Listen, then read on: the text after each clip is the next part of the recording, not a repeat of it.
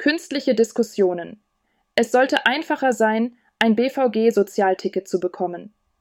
In dieser Debatte diskutieren zwei imaginäre Personen über ein bestimmtes Thema.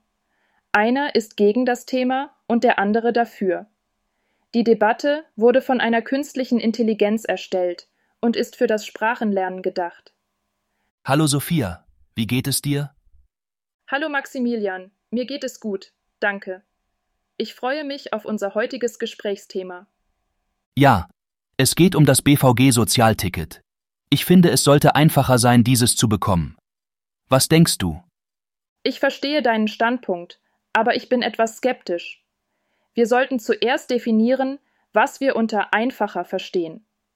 Meinst du weniger Bürokratie oder niedrigere Einkommensgrenzen? Ich denke an beides. Die derzeitigen Anforderungen schließen viele bedürftige Menschen aus.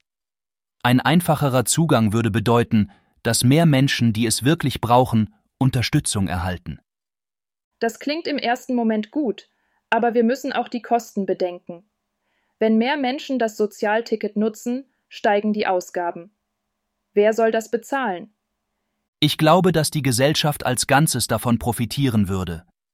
Wenn mehr Menschen Zugang zu Mobilität haben, können sie leichter arbeiten gehen und am sozialen Leben teilnehmen. Das stärkt die Wirtschaft und das soziale Gefüge. Das ist ein interessanter Punkt, aber wir müssen auch die Missbrauchsgefahr bedenken. Wenn es zu einfach wird, ein Sozialticket zu bekommen, könnten auch Menschen davon profitieren, die es nicht wirklich brauchen. Um Missbrauch zu vermeiden, könnten wir das Antragsverfahren zwar vereinfachen, aber gleichzeitig effektive Kontrollmechanismen einführen. So stellen wir sicher, dass nur Berechtigte das Ticket erhalten. Das klingt nach einem vernünftigen Ansatz. Aber wir sollten auch sicherstellen, dass diese Kontrollen nicht zu invasiv oder diskriminierend sind. Absolut. Der Schutz der Privatsphäre und die Wahrung der Würde der Antragsteller müssen oberste Priorität haben.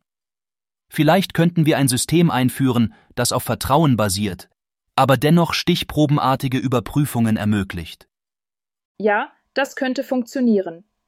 Wir müssen auch bedenken, dass die Vereinfachung des Verfahrens zusätzliche administrative Ressourcen erfordern könnte.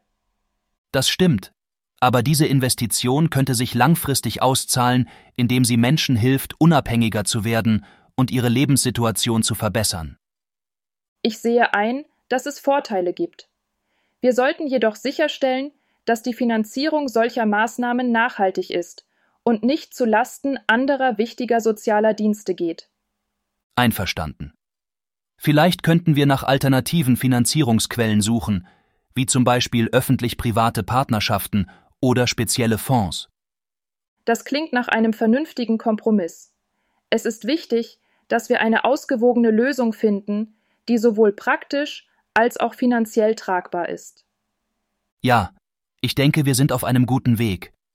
Es war interessant, deine Perspektive zu hören, Sophia. Ebenso Maximilian. Es ist immer gut, verschiedene Ansichten zu diskutieren. Tschüss, bis zum nächsten Mal.